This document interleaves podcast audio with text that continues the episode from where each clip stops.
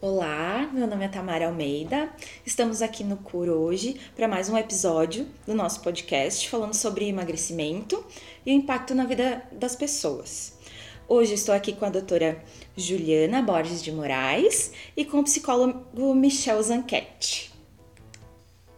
Olá, tudo bem? Uh, primeiro é um prazer, Tamara, estar aqui com a doutora Juliana para a gente poder conversar um pouquinho sobre bem-estar e emagrecimento, que é o nosso foco de trabalho aqui no Curotel, Centro Médico Contemporâneo de Saúde e Bem-Estar. Olá pessoal, um prazer estar aqui com você, prazer estar com o Michel, meu colega de trabalho, para abordar um assunto aí tão importante, né, tão, tão relevante na nossa prática profissional diária aqui no CUR. Ai, que bacana. Uh, muito obrigada pela presença de vocês, né? Então, como vocês já disseram aqui, a gente vai falar sobre emagrecimento e nós sabemos que uh, com o passar dos anos, durante a história, a beleza, os, padrões de beleza, de estética, eles foram mudando.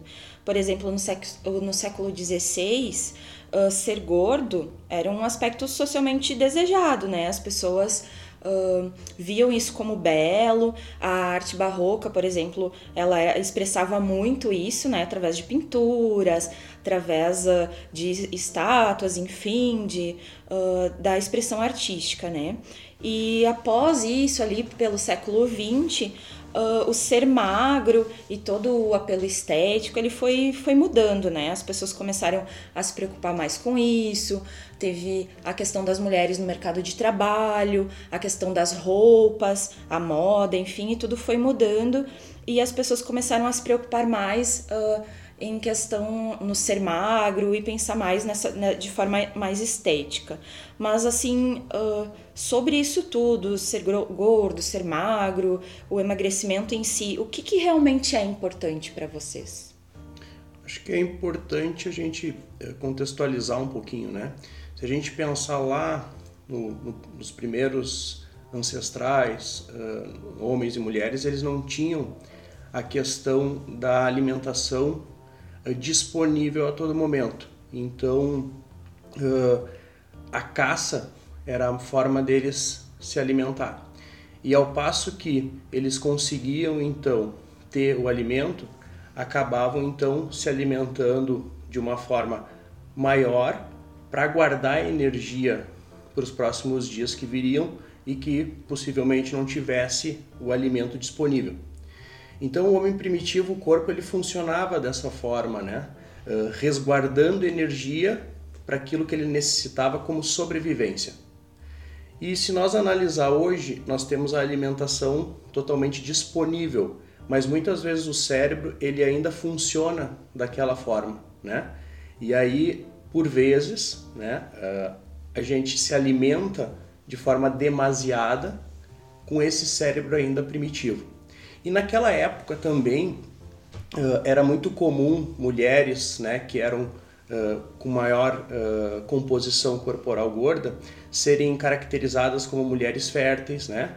O, o símbolo da comida, da mesa farta, significava poder, riqueza. Né? Então isso também fazia parte desse processo. Com o passar dos anos, né, e com os estudos e com a ciência avançando, hábitos de higiene, todo o processo que a gente a gente uh, visualiza com tecnologia, uh, o excesso de peso ele começou a trazer problemas de saúde. Até porque aquele homem ancestral ele tinha uma capacidade de gasto energético. Ele caminhava muito, ele se movimentava, ele ficava sempre num estado mais de alerta, né, pela, pelo pedrado, pelo, pela caça, uhum. né, enfim. Então isso tudo fez com que modificasse a forma, né, o vestir-se. Então a gente também tem que fazer um, um levantamento de todo esse processo histórico, né? E vislumbrar todos esses fatores aí. Com certeza, Michel, bem, bem interessante, né? Uhum. porque realmente o que a gente observa é isso, né? Antes a gente tinha essa necessidade do maior deslocamento, da caça, como o Michel disse, então era totalmente diferente o aspecto biológico, e hoje com certeza, né? a gente tem um, um, uma maior acessibilidade. O nosso trabalho realmente é muito mais sedentário, né? Então já não, já não existe mais essa, essa necessidade de, de acúmulo, né? Uh, pensando em, em uma possível necessidade futura e o alimento ele está disponível toda hora, né? E às vezes como o Michel disse, esse cérebro primitivo aí, né? Pensar com esse cérebro primitivo ainda acaba gerando essas compulsões, enfim, né? Esse, uh, esse desajuste aí da, da alimentação.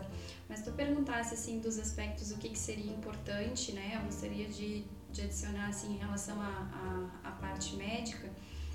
Claro que hoje a gente tem várias correntes, né? E, e sempre fazendo esse, esse contraponto e não uh, de maneira nenhuma sendo tendencioso ou, ou falando assim com um certo preconceito, né? Eu sempre falo assim, aqui no, aqui no curso nós fazemos um exame que eu acho bem interessante, que avalia super bem essa questão de composição corporal, né?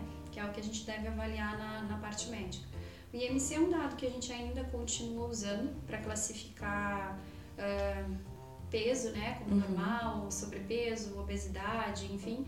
Mas ele é um dado um pouco pobre, então a gente já tem né, elementos uh, de melhor análise. Então, o que, é interessante em termos de longevidade, né? A gente fala muito nessa composição corporal. Então, aqui não, não entrando em aspectos estéticos, assim, de magreza, de obesidade, né? Porque o importante realmente vem desse sentir-se bem, né? Ele uhum. tem que estar tá alinhado, mas também com padrões que a gente considera uh, saudáveis, né? Na verdade, esse padrão, não, ele não deve ser só uma questão de apelo estético, mas sim a gente uhum. deve conversar sobre a forma assim de a obesidade a gente sabe que não é não é algo saudável né? Uhum. então assim isso não tem nada a ver com a aceitação do seu corpo né? Uh, que fique bem bem clara essa leitura. Isso eu não sei se me expresso bem mas a avaliação corporal ela faz o que então né? A gente vai avaliar ali composição do indivíduo em termos de massa magra massa gorda. E esses são os aspectos acho que são relevantes porque nos levam a pensar em longevidade em saúde né? Quando a gente avalia essas questões, a gente tem que pensar em, em outras taxas que, que refletem né, toda essa questão de alimentação saudável, enfim, isso é, é o nosso trabalho aqui no CUR, né? Aceitando cada um como é, né? Ah, dentro de um percentil, a gente também uh, pensa nessa questão de variabilidade genética e não enquadrar o indivíduo em, não, olha, o ideal é ter tantos por cento de gordura, né? Uhum. A gente sabe que é, é muito diverso, como o Michel disse, né? Uh, isso vem numa, numa tendência evolutiva, né, natural. Uh, então, falando em aspectos relevantes assim de saúde, a obesidade, sim, é um, é um fator que exige controle, né? Para a gente pensar em taxa de colesterol, de triglicerídeos, uh, no aumento de risco cardiovascular. Então, a gente debate muito a questão de prevenção, né? Então, pensando no fator preventivo, eu vejo nesse aspecto, assim, né? O, o, ser humano aceitando o seu corpo, mas buscando a sua melhor forma, pensando realmente em, em longevidade, em, em saúde. Né? Não sei o que, que, tu, que, que tu vivencia aí, Michel, em relação a isso, né? É uma coisa que a gente trabalha muito aqui no CUR. Acho que a grande maioria dos clientes tem esse, essa necessidade né, de, de emagrecimento ou de ajustes de rotina, né? Uh, o importante, né, doutora Juliana, é o trabalho que a gente executa aqui ele é um trabalho uh, onde tem a visão de várias áreas. Né? Quando a gente fala num processo de, de emagrecimento, uh, nós temos que englobar né, o tipo de atividade física, a alimentação, a, a parte uh, médica de avaliar como é que está o metabolismo desse cliente, como é que estão as taxas de exame que interferem no processo de gasto energético e a questão de modificar a maneira de pensar. Uh, e aí nós temos que avaliar pessoa a pessoa, né, de forma personalizada, que é uma das características do nosso trabalho aqui, e poder verificar como é que é a composição corporal dessa pessoa, qual é a faixa etária dela, quais, quais são os hábitos que ela adota, como é que é o contexto de vida dela, de organização de tempo, para a gente poder então fazer todo um processo de mudança nós aqui trabalhamos com o processo de psicoeducação, ou seja, é dar ferramentas ao nosso cliente para que ele possa então vislumbrar e nós andarmos juntos de como modificar esse processo para ter o objetivo final que é reduzir o peso. O primeiro foco não deve ser no número. Por quê? Uh, clientes que estão muito acima do peso, que tem um grau de obesidade lá que tem que reduzir 20, 30 quilos, nós não podemos pensar nesse processo de uma semana, de 15 dias, de um mês, de dois meses, de três meses, mas sim um quilo de cada vez. Uhum. Até porque ele não adquiriu esse peso em uma semana, né? Sim. É todo um processo. Eu sempre costumo falar que é matemático, né? Se eu gasto mais do que eu ganho, eu vou ter terminar o mês deficitário. Se eu tenho um gasto energético menor do que eu tenho de ingesta calórica, eu vou ter o um aumento de peso. Então isso é importante, a gente focar no tipo de alimentação, na maneira como a pessoa encara. Não é possível nós termos resultado só regidos pelo princípio do prazer. Hum, né? É. E eu acho que esse é um dos grandes equívocos que a gente percebe dentro da, da população em geral. Uh, existem diversas dietas, as mais mirabolantes possíveis, Sim. né? Uh, a busca incessante, né, que as pessoas têm por uma medicação uhum. que não existe porque ela tem diversos efeitos colaterais e também pílula mágica. Então as pessoas buscam, né, resultados imediatistas. O que nós queremos é desconstruir essa ideia, é poder avaliar quilo a quilo na mudança do padrão e aquilo não ser um sacrifício. Se eu entro para o processo de emagrecimento achando que aquilo vai ser difícil, que vai ser um período da minha vida de, de penitência, de que eu vou ter que restringir as coisas que eu gosto, de que eu vou ter que levantar cedo ou ir à noite fazer exercício e suar a camiseta, isso tem data para acabar.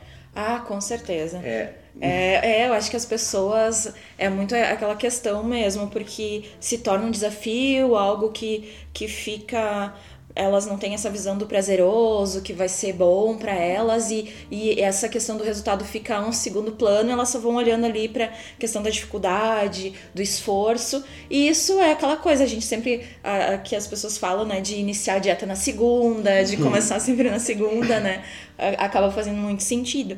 E no final, acho que tudo que vocês falaram, assim, uh, para mim, uh, na minha percepção, acho que é uma questão de equilíbrio, né, que, de você se... Uh, ver a questão uh, de saúde, de procurar pelo entender aquilo que é bom para si, para estar saudável, para ter saúde, enfim, e também essa, toda essa questão emocional, psicológica, né?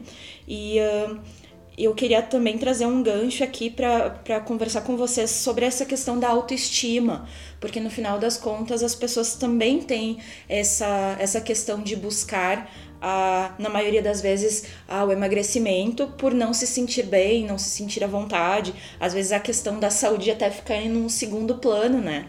Então eu queria entender um pouquinho de vocês como vocês pensam sobre isso, como funciona, né, né a questão da autoestima. Na verdade, assim como tu falou, né, Tamara, a questão de, de buscar, eu acho que independente do estímulo que seja, assim, né, da, da busca que se tem, a gente sempre vai ter o ganho que é realmente a saúde, né? Então, para nós profissionais que lidamos com isso diretamente, eu acho que é um desafio identificar, né, qual qual realmente esse fator de motivação para cada um dos nossos clientes e isso que torna tão particular, porque como o Michel disse, não existe uma receita de bolo, né? Então assim, uh, o que que te motiva, né? Na verdade, não só o aspecto do prazer, mas tem pessoas que são super organizadas e a gente às vezes consegue entrar por esse ponto, né? A questão do da autoestima, de se olhar, se sentir bonito, enfim, também com certeza vai levar. Ah, às vezes, algumas pessoas notam isso como um aspecto de futilidade e acho que não, a gente deve que ressaltar também né, a questão uhum. da, da beleza, do se olhar, do se sentir bem, né, e não do, do segmento de um padrão estético, mas é, é olhar para si e se sentir bem com a sua imagem. Né? Isso é algo que os clientes acho que referem muitas vezes e é extremamente importante porque quando a gente se olha, a gente uh, transfere isso né, de, de uma maneira também para para as nossas relações pessoais, né? Isso muda muito assim o aspecto até profissional, né? Então, acho extremamente importante a gente saber identificar qual é esse fator de motivação, né? E com certeza, independente de qual seja, se a pessoa faz o exercício porque gosta, ou faz porque sente necessidade, ou faz porque realmente, olha, porque eu eu me sinto melhor, mais magra. Uh, o aspecto de ganho sempre vai ser realmente né, com saúde e com a questão de, uh, de se ver bem, né? De questão psicológica mesmo, né, Michel? Que o Michel trabalha muito com isso também, né? É. A questão uh, primordial é uh, a estética, ela tem função na autoestima. Uhum. Né?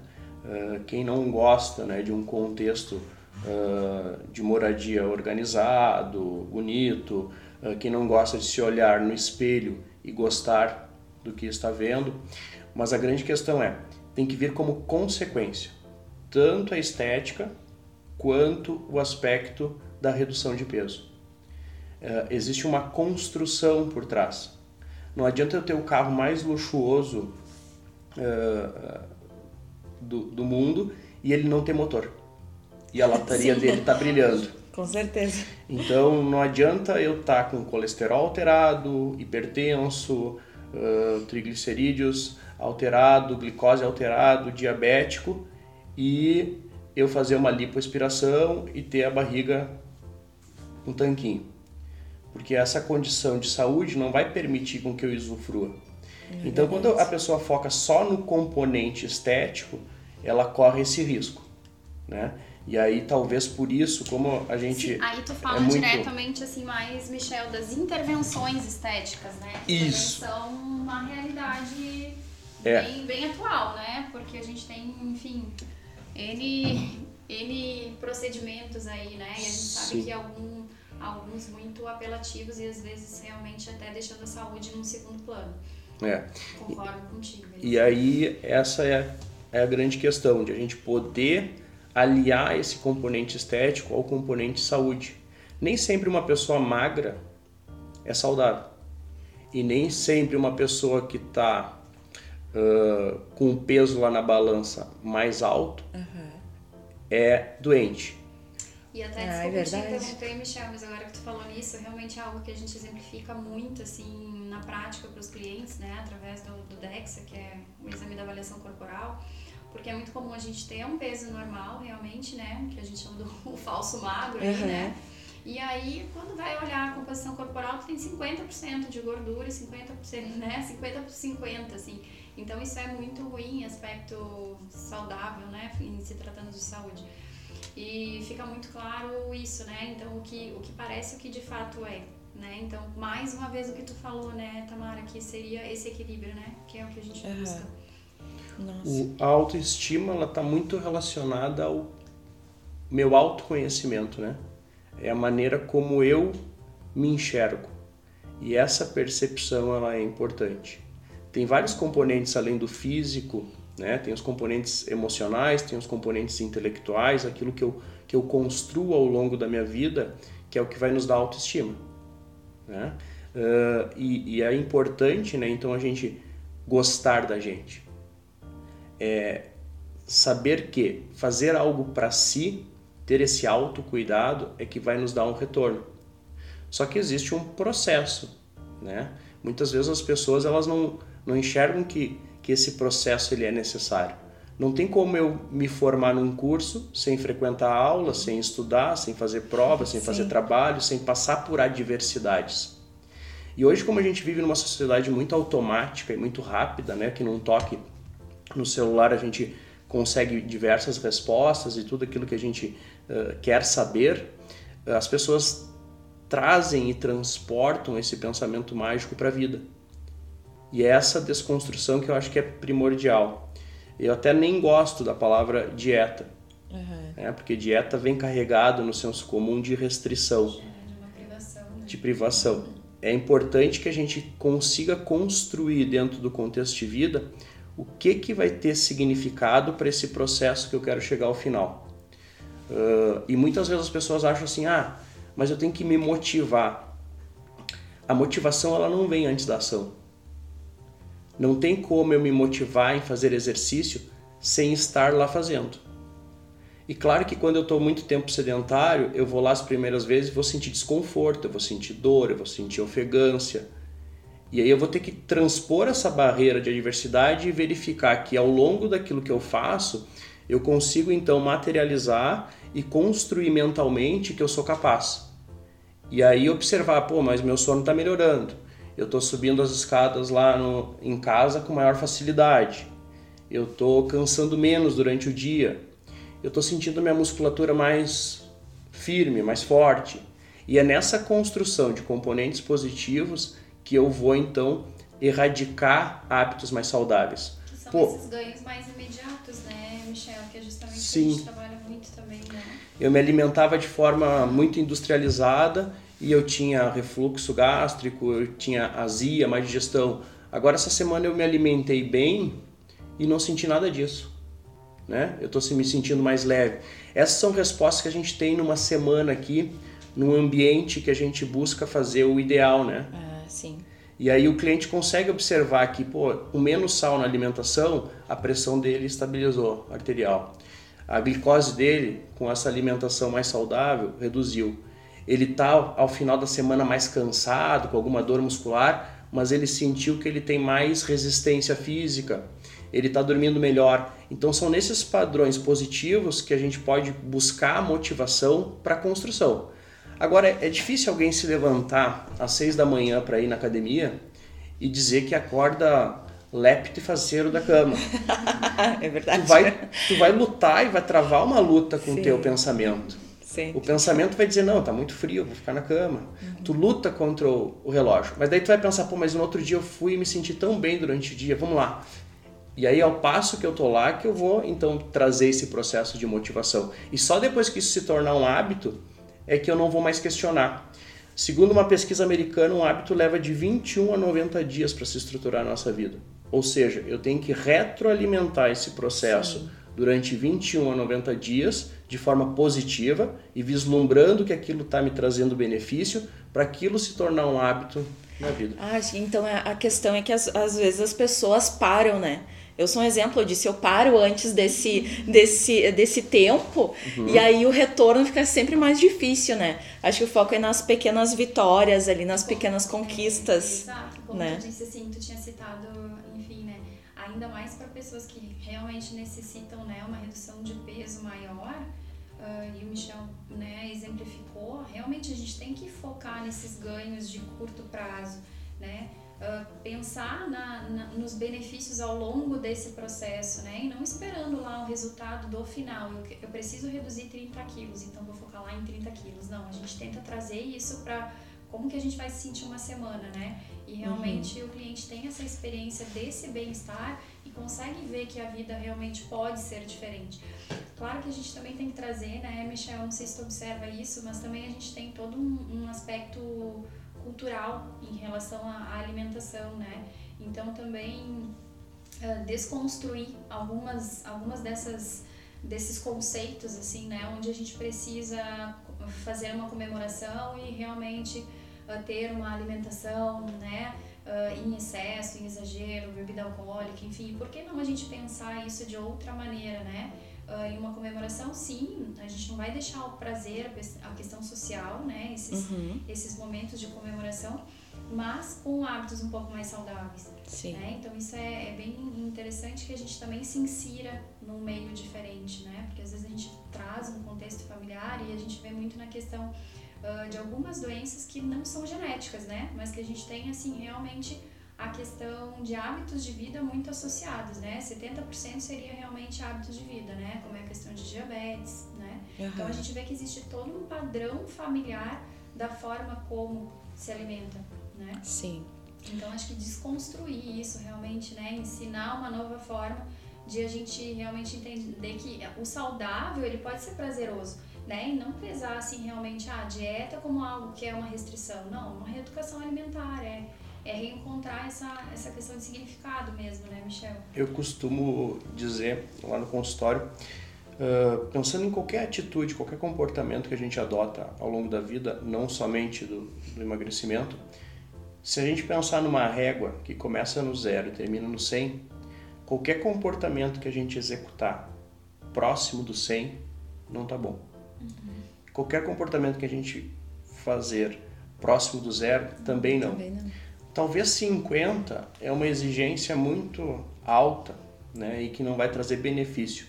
Mas se a gente conseguir colocar o nosso contexto de vida entre os 35 e os 65, já dá um equilíbrio maior de a gente ter a percepção. Quando foi acelerou demais, opa, vamos trazer para cá. Quando reduziu demais, vamos acelerar um pouquinho.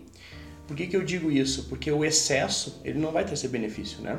Nós estamos agora em, em período olímpico aí, a gente está vendo atletas né, com, com, exaustão emocional, com quadros de depressão e que são atletas olímpicos que já tiveram resultados né, de, de alto rendimento. E, e a cobrança extrema, o excesso, o, o para ser um, um, um, atleta de, de, alto rendimento, eles têm que ter muita privação no seu contexto de vida para alcançar aquilo, né? Se a gente olhar uma prova de natação lá, entre o primeiro e o quarto, às vezes a diferença é um milésimo, um segundo, né? entre um que ganhou o triunfo e o outro que é considerado o derrotado. Então, o psicológico ele afeta muito. Ou seja, esse tipo de padrão aqui também não é bom. Quantos atletas a gente vê depois que param, né, eh, que tem quadros de obesidade? Por quê? Porque eles tinham um nível de gasto Extremo, energético né? altíssimo, né? Durante lá 10, 15 anos da vida dele, de duração de atleta, e aí tinham que ter uma ingesta calórica também altíssima. E aí quando para, o cérebro não consegue entender que ele não tem mais o físico, mas o alimento continua. Então esses padrões de exigir exigência alto ou de sedentarismo extremo, eles não vão trazer benefício algum, nem para o processo de redução de peso e nem para nenhum aspecto da nossa vida. Então é importante e ter. Mas aí veio um cliente e me disse assim, uh, exemplificando um pouquinho da nossa experiência: tá, mas entre os 35 e 65 é uma vida muito morna. Eu gosto de ter viver na adrenalina, né? Ok, mas aí a gente debateu uh, com esse cliente o seguinte, tá, mas por que que eu não posso ter momentos de adrenalina e voltar para o equilíbrio?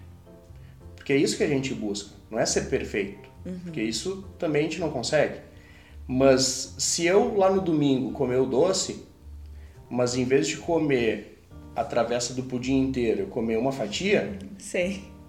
eu fui pro extremo, mas eu voltei para cá, né? Em vez de eu tomar uh, uma garrafa inteira de vinho e não lembrar o que eu conversei no outro dia, acordar com ressaca, com dor de cabeça, eu tomar uma, duas taças, intercalar com água e talvez não vou dormir tão bem aquela noite, mas eu volto para o equilíbrio. É essa busca incessante por desequilibrar e equilibrar é que vai nos dar uma, um resultado de bem-estar. É. Qualquer posição radical tanto para o lado do 100 quanto para o lado do zero, não vai nos dar resposta. A gente vai só reagir. Né? É isso mesmo, Michel. Até assim, como vivência de, de consultório, é bem isso que tu falou. A gente vê assim muito frequentemente, até quando um cliente vem, enfim, ou essa sensação de culpa, né? Ah, mas eu a, a famosa enfiei o pé na jaca, né? enfiei o pé na jaca, então agora eu preciso retomar. Aí a gente, né, contextualiza isso, olha, como aconteceu e tal, normalmente tem realmente, né, a questão de ansiedade relacionada ou um estresse que enfrentou aí na, na sua vida. E ok, né? Isso é o normal, e como o Michel disse, é o normal do ser humano, né? A gente busca o equilíbrio, essa busca incessante do equilíbrio. Então, tudo bem, né? Não vamos transformar essa sensação de culpa como uma paralisação, mas realmente usar isso para identificar pequenos pontos de deslize e retomar a sua rotina. Né? Então é isso, eu acho que a gente faz, faz muito, né, Michelle? Como tu disse, é, é isso, é a busca incessante do, do equilíbrio, né? E o equilíbrio a gente busca isso na parte médica também, falando na questão laboratorial, é isso, quando a gente vai avaliar, assim, vitaminas, né, uh, minerais, um padrão completo que a gente faz aqui, uh, níveis de referência, né? Avaliar níveis de referência é muito, muito genérico, né? Então, quando a gente pensa assim em prevenção, a gente sempre vai desejar estar naquele nível ótimo. Qual que é o meu nível ótimo? Então, essa é a nossa busca diária aí, né? Então, realmente, tanto em peso, eu acho que isso tudo se reflete. Se a gente busca realmente uma alimentação equilibrada, ter um emocional, né, equilibrado, é normal, né, Michel? Tu vive também bastante isso, né? Então, assim, momentos de. Hoje parece que também se reflete muito uma questão assim.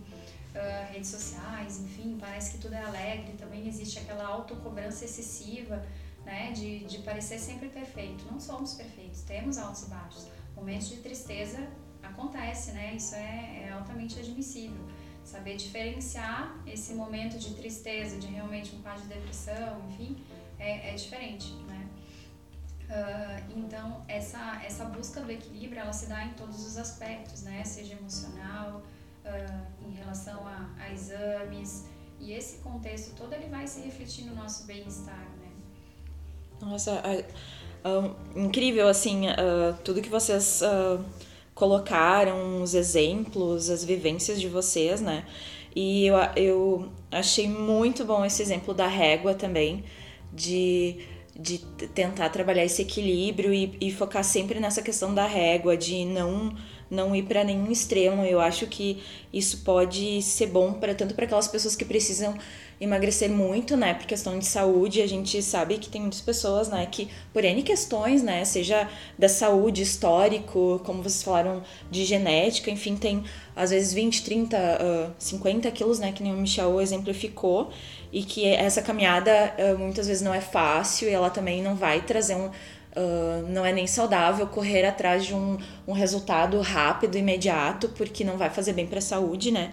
E também para aquelas pessoas que precisam, ah, às vezes perder um, uh, dois quilos, ou até as pessoas que nem precisariam uh, perder nada, mas que elas estão preocupadas com essa questão de se olhar no espelho e se sentir bem, né?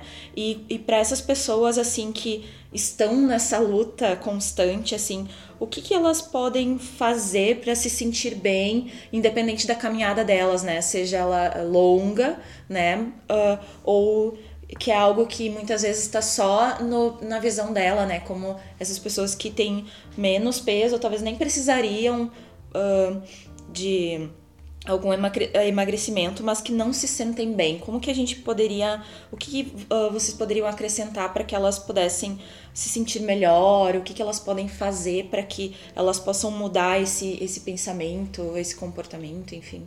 Quando a gente fala assim de peso, eu acho excelente realmente a gente avaliar, uh, como a gente vem comentado, assim, né, vem comentando, não o peso da balança, tá? Falar em peso de balança não nos diz se é um peso saudável ou não, né? Isso não reflete aí a, a nossa, no, o nosso laboratório, como que tá nossas taxas de colesterol, triglicerídeos, enfim, né? Porque às vezes a gente pode ter realmente uma pessoa com peso normal, mas completamente desequilibrada, tá? Internamente. Então, o que existe primeiro ponto, né? Eu acho para a gente saber assim como conduzir esses casos é realmente ter uma avaliação melhor dessa composição corporal. Tá adequado o percentual de gordura, tá adequado o percentual de massa magra. Uh, e realmente levar essa pessoa aquilo que ela se sente bem. Eu acho que isso é importante também, né? Porque às vezes a gente olha uh, por uma avaliação externa, olha uma pessoa né, de 1,60m que tem uh, 58 quilos e ela desejaria pesar 56, tá? Parece às vezes ilógico e absurdo, né? Mas de repente a gente vai avaliar essa pessoa pelos aspectos mais técnicos e realmente ver que é possível e que ok, que tudo bem ela chegar nesse peso onde ela se sinta bem e que realmente ela tenha padrões de saúde para isso, né? Então acho que tem que ser algo muito individual. Eu sempre tenho na nossa avaliação, no nosso exame, assim, existe uma, uma frasezinha ali, um indicador que é o peso ideal eu sempre pergunto, né? Eu acho que isso não pode ser algo impositivo. A gente respeita uma variabilidade, a gente traça uma meta com o cliente que seja realmente algo atingível, que uhum. ele consiga pensar nisso como um foco, né? Uh, em curto prazo, a gente normalmente traça também curto prazo, médio prazo, para a gente não perder justamente esse fator de motivação e não pensar só lá ao final, né? Uh, realmente exemplificar e, e a gente reforçar esses ganhos ao longo do processo e ver o que, que é importante para a pessoa, né? Mais uma vez, assim, eu acho que é como eu me vejo bem. E contanto que eu, às vezes alguém sobrepeso, a gente vai fazer ali a avaliação e tá super bem. É, a massa é. muscular tá ótima, o tecido gorduroso tá num padrão ali que é, que é dentro dessa régua realmente o que a gente busca, que é aquele equilíbrio ali, o caminho, né, o caminho do meio. E tudo bem, né, respeitando essa, essa variabilidade. Então acho que isso é super importante para a gente atingir esse equilíbrio, tanto corpo, né, quanto aspecto psicológico, de se ver e de se gostar. Então isso acho que é pelo menos o que a gente tenta traçar realmente com, com cada cliente, assim, esses é, aspectos. Fazendo uma, uma orientação para quem nos escuta, uh, não busque resultados imediatos e não reaja ao seu corpo. Quem reage ao corpo, ele decide que vai emagrecer e ele está sedentário há 10 anos, coloca o tênis e vai caminhar todos os dias lá no calçadão ao meio-dia para transpirar, ou ele põe uma blusa uh, de manga comprida e vai no calor, que é para transpirar, para ter gasto energético. Quem dá respostas para a vida, ele busca uma construção profissional, orientação do que deve ser feito para alcançar. Outro aspecto é a pessoa se aceitar. Né? Se a gente Sim. perguntar aqui para nós três que estamos aqui conversando, uh, tu gostaria de envelhecer? Eu tenho convicção que nenhum de nós diria não, né? Gostaria de paralisar aqui nessa Sim. faixa etária ou gostaria de voltar a ter 18 anos, né? Mas não é possível. Esse é um dado irreal, né? A outra alternativa de não envelhecer, a priori, é morrer.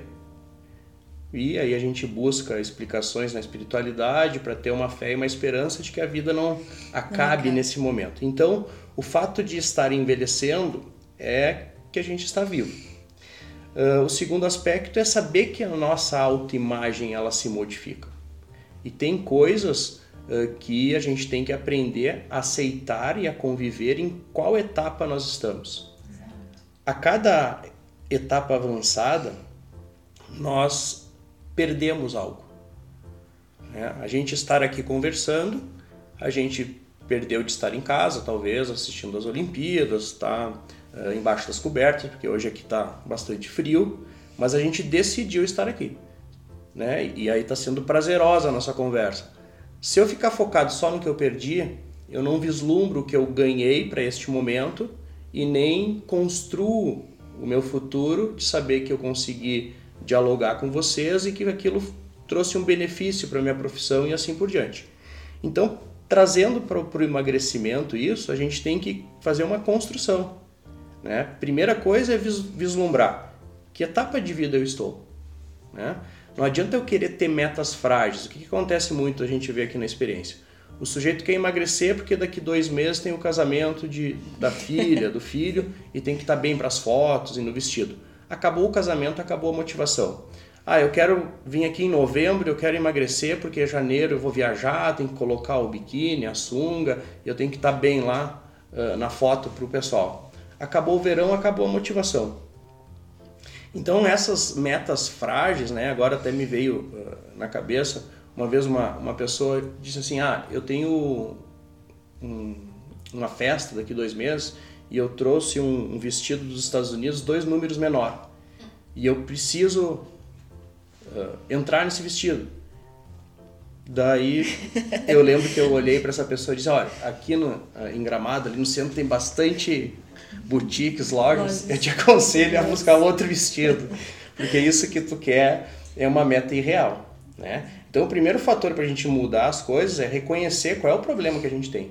Isso a gente também obedece um gráfico, né, Michel? Que, que mais uma vez aí falando de gráficos, uh, é aquele, isso é o contexto assim daquela pessoa que às vezes a vida toda, né, ela tem um, tem um biotipo, tem, tem um perfil de distribuição de gordura corporal, enfim, uh, ao longo de toda a vida ela obedeceu um, um percentil alto. Nunca foi um, uma criança magrinha, nunca foi. E aí, de repente, a pessoa realmente quer entrar no vestido dois números a menos. Eu disse, olha, realmente, vamos parar, vamos pensar, será que, será que vale a pena, né? Vamos ver se isso é pro teu corpo também, né? Sim. Porque é isso, é isso aí, não dá pra ter essa, essa meta frágil, né? Tem que ter, então, estabelecer metas que são uh, reais, né? palpáveis, né? reais, né? Pra gente construir e, e, aceitar a nossa etapa de vida Nossa, também. O, a autoaceitação, as pessoas hoje estão com um nível de ansiedade e, e de autoexigência muito alto, né? Eu, eu costumo dizer para os clientes colocar o chicote fora. As pessoas se chicoteiam muito, né? Uhum. Em tudo, na profissão, na família, em, em ser pai, em ser mãe. Uh, nós somos passíveis de errar. Nós temos que aceitar isso. Nossa. Né? Uh, as pessoas muitas vezes elas querem a perfeição. Por quê? Porque existe um processo de idealização muito forte. Né?